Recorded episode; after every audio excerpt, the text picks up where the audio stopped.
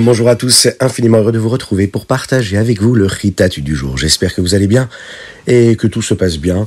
Vous êtes en vacances ou vous travaillez, mais bon, Akadosh Baruch Dieu est avec nous, il nous accompagne partout, tout le temps, et ça, c'est extraordinaire.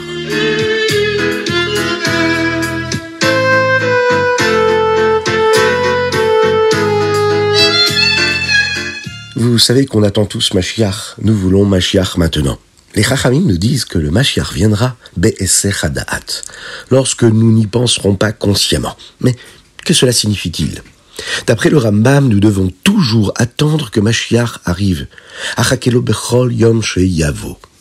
Il y a une explication qui dit que le Mashiach viendra à un moment qui n'aura pas de sens. Ça veut dire à un moment où, dans notre da'at, dans notre connaissance rationnelle, dans notre conscience, eh bien, on est persuadé que Mashiach ne pourrait pas venir. Et même s'il nous semble que nous ne méritons pas Mashiach Shalom, eh bien la Gemara nous dit qu'il faut toujours garder la Emouna, la foi. La foi parce qu'elle est supérieure au Da'at, à la conscience, à la connaissance rationnelle. Et il faut continuer à croire que Mashiach viendra immédiatement.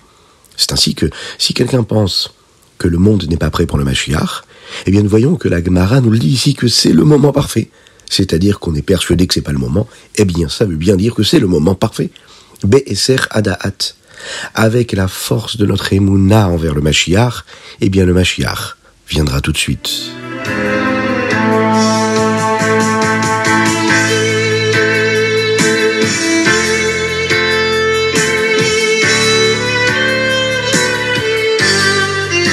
Nous allons tout de suite commencer donc le roumage du jour. Aujourd'hui, nous sommes dans la paracha Tekev et nous abordons le shlishi. Mais nous avons même oublié de dire quel jour nous étions. Vous le savez quel jour on est. Eh bien, on est l'Yom Shlishi, le mardi, de la paracha Tekev. Nous sommes le Yudalet Menachemav, le quatorzième jour du mois de Menachemav, un mois de consolation Be'ezrat Hashem. Et nous voyons dans notre roumage quelque chose de très intéressant. On voit que Moshe Rabbeinu, il rappelle aux Juifs les événements qu'ils ont vécus pendant les 40 dernières années qu'ils ont passées dans le désert. Ils se préparent donc à entrer en Eretz Israël avec un nouveau personnage que nous connaissons à peine, qui s'appelle Yehoshua. Eh oui. Mais attention, vous vous apprêtez à entrer dans la terre d'Eretz Israël, elle est très spéciale. Il leur dit, cher Rabbeinu, ne faites pas l'erreur de penser que Hachem fait sortir les nations du monde de cette terre-là, et qu'il vous laisse entrer dans cette terre parce que vous êtes des tzadikim et que vous le méritez. Non, Moshe Rabbeinu ne veut pas que les béné Israël aient de la gava, de l'orgueil, qu'ils pensent à eux-mêmes et à quel point ils sont si importants et si spéciaux. Car alors ils seront occupés à penser à eux-mêmes et ils ne pourront plus penser à Akadosh Baruch à faire ce qu'Hachem attend d'eux. Il leur dit, rappelez-vous qu'immédiatement après Matan Torah, vous avez décidé de faire la faute du veau d'or, le Hegel Azahav. Et souvenez-vous de ce qui est arrivé à tous ceux qui ont aidé à cette faute. Souvenez-vous aussi de la façon avec laquelle vous vous êtes plaint de ne pas pouvoir rentrer en Eretz Israël après que les Meraglim soient revenus. Donc, pourquoi allez-vous entrer en Eretz Israël si vous ne le méritez pas? Parce que les deux autres nations, elles, se comportent d'une manière qui, elle, irrite Akadosh Baruch Et il ne veut plus qu'ils y vivent. C'est aussi à cause de ce Messirut Nefesh que les patriarches, les avotes, ont eu pour agir comme Hachem le veut, et de la promesse qu'Hachem leur a faite que leurs enfants recevraient Eretz Israël. Ne pensez pas que vous pouvez agir comme vous le voulez et rester quand même en Eretz Israël. Vous devez vous assurer de vivre comme Hachem vous le demande afin de mériter de rester en Eretz Israël.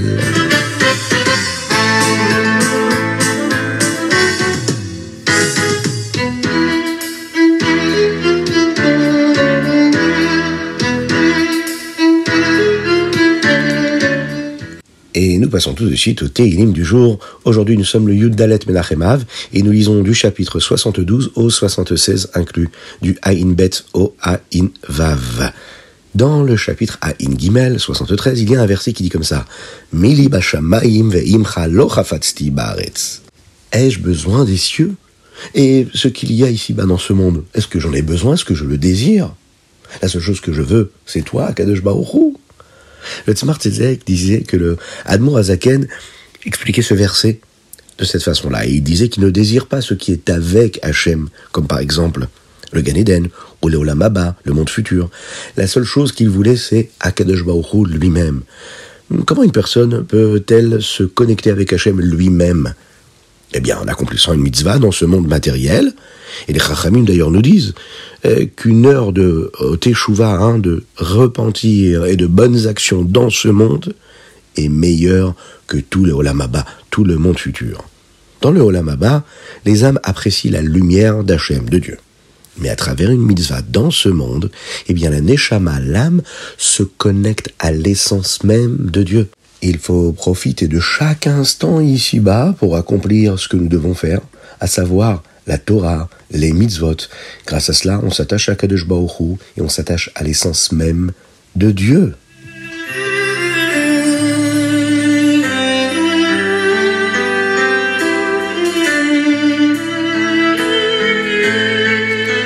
Dans le Tania du jour, nous abordons aujourd'hui le Siman E de la à Kodesh. Mais avant cela, pensez bien mettre la Tzedaka parce qu'une petite pièce dans la Tzedaka et Mashiach arrivera. Le Rabbi Zalman encourage les chassidim à donner de la tzedaka en expliquant ce qui se passe dans le domaine spirituel lorsque nous donnons de la tzedaka. Il insiste dans le Tania aujourd'hui sur cette question-là. Nous avons appris qu'en donnant de la tzedaka, nous complétons le nom d'Hachem. Vayaas David Shem David a fait le nom d'Hachem. Je dois expliquer que cela s'est produit grâce à la tzedaka et à la bonté qu'il a manifestée. Le nom d'Hachem, lui, est complet lorsque nous avons non seulement le Yud du nom de Hakadosh Baruch de Dieu, mais aussi le E. Vous savez, Yud, Ke, Vav, Ke. Plus tard, nous verrons comment le nom d'Hachem est créé grâce à la. Mais d'abord, nous devons apprendre ce que les Chachamim, les sages, nous enseignent, à savoir que grâce au nom de Dieu, Yud, Ke, eh bien, il y a le Rolamaba et le Rolamazé qui ont été créés, le monde futur et le monde ici-bas qui ont été créés. Hier, dans le Tania, nous avons vu comment le Yud du nom d'Hachem est ce qui donne de la ou de la vie spirituelle, de la vitalité au monde futur, au Lamaba. Aujourd'hui, nous allons apprendre ensemble comment le Ei du nom d'Hachem, lui, ce Ei, ce Ei du nom d'Hachem donne de la vitalité au monde ici-bas, au Lamazé. Pourquoi et comment? Nous pouvons comprendre cela mieux, hein, beaucoup mieux, en utilisant une comparaison euh, avec la façon dont une personne parle. Lorsque nous parlons, il y a deux parties qui sont mises en relief de notre corps. L'une est le son, le son qui vient de notre respiration. L'autre, c'est la manière dont nous bougeons notre bouche et notre gorge pour façonner ce son en 22 lettres de l'alphabet. L'alphabet, le aleph-bet. Les différentes lettres dans notre parole viennent d'une force très profonde dans notre neshama, dans notre âme. C'est comme le yud du nom de Dieu, qui montre une partie très profonde d'Hachem, la pnimiyut, l'intériorité même de Dieu. Mais nous ne pouvons pas entendre ces lettres dans le son lui-même. Pourquoi? Puisque le son, lui, provient de notre respiration. Notre respiration, elle, elle est comme le et du nom d'Hachem. D'ailleurs, euh, sans essayer de façonner le son de notre respiration en une lettre, eh bien ce que cela donnerait, c'est juste un, un. C'est parce qu'on rajoute la lettre que là le son prend une autre forme et donc qu'il s'entend différemment. Alors, euh, bien sûr, c'est pas une force aussi profonde que les lettres. C'est une comparaison pour le hey du nom d'Hachem. Maintenant, nous pouvons comprendre pourquoi le Rolamazé reçoit sa vitalité, son énergie, du hey du nom d'Hachem.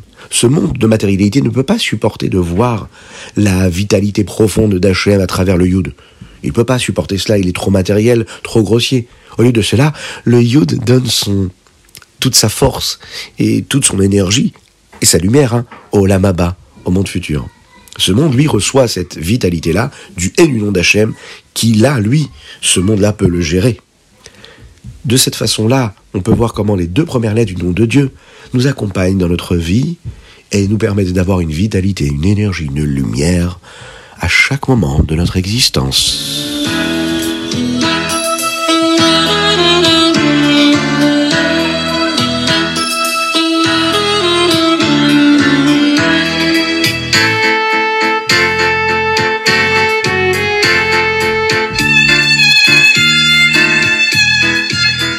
Nous passons tout de suite au Ayom Yom. Aujourd'hui, nous sommes le Yudalet Menachemav. Le rabbi nous rappelle qu'il n'y a pas de Tachanoun dans la tfila de Mincha aujourd'hui, en raison du Yom Tov du Chamisha Asar de demain. Le Yudalet Menachemav de l'année Tav Shin Aleph. Cela faisait 50 ans que le Rabbi Rachab avait dit au Rabbi Yosef Yitzhak, qui avait alors l'âge de 11 ans, de commencer à écrire les histoires qu'il lui racontait. À cette époque, le Rabbi Yosef Yitzhak avait raconté cette histoire. Quand le Tzemar Tzedek a commencé à écrire des paroles de Torah et de Chassidut, le Rabbi Shneon Zalman, son grand-père, lui a dit que la Mishnah dit qu'il faut toujours trouver un ami pour étudier avec lui la Torah. Il a dit Ukne lecha chaver. Oui, c'est ce que la Mishnah nous dit. Et si on change les nekudot, les voyelles du mot ukene, eh bien on peut lire les choses différemment et dire vekane lecha chaver. Kane, c'est comme une plume, un stylo. Un stylo doit être ton ami. Et de cela, nous voyons qu'il est important d'écrire les choses quand on étudie. Le rabbi Rachab, le rabbi Shalom Dovber, a dit une fois ce mot-là du rabbi Shlomo Zalman, qu'un stylo doit être ton ami. Il a expliqué que cela signifie que le stylo de ton cœur doit être ton ami dans l'étude. Qu'est-ce que ça veut dire?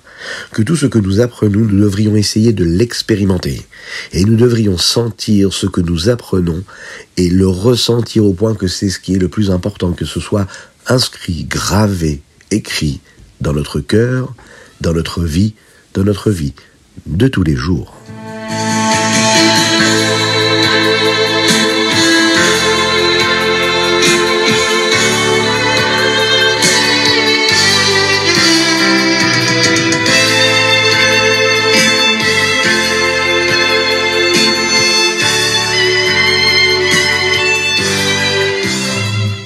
Abordons tout de suite le Rambam du jour. Aujourd'hui, nous apprenons les lois qui concernent la Shrita. Dans le Père Gimel, le Rambam nous dit euh, qu'il y a cinq choses que le Shochet doit éviter de faire, sinon l'animal qui sera abattu ne sera plus caché. La Sheia, Chalada, la Drissa, la Agrama et le Ikour. La Sheia, c'est l'interdiction de s'arrêter en plein milieu de l'abattage, de la Shrita. La Chalada, c'est euh, le fait de ne pas pouvoir abattre sans pouvoir voir le couteau. La Drissa, c'est l'interdiction de pousser le couteau vers le bas au lieu de faire des mouvements d'avant en arrière. La agrama, elle, c'est l'interdiction d'abattre sur la mauvaise partie du cou de l'animal.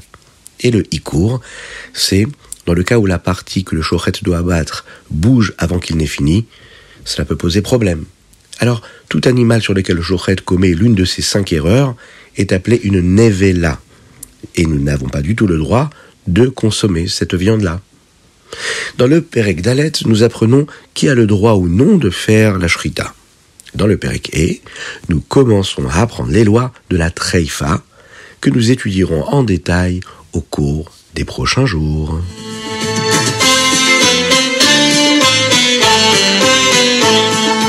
Voilà, c'était le Rita du jour. Je vous invite à le partager avec vos amis. De cela, vous allez pouvoir avoir un grand mérite de partager, de diffuser la Torah et les mitzvahs, de vous associer à cette grande mitzvah-là, d'étudier la Torah et de la partager avec vos amis. Que Dieu vous bénisse et qu'il vous protège. Aujourd'hui, nous avons étudié pour la chez les de Avram Nissim Ben Sultana.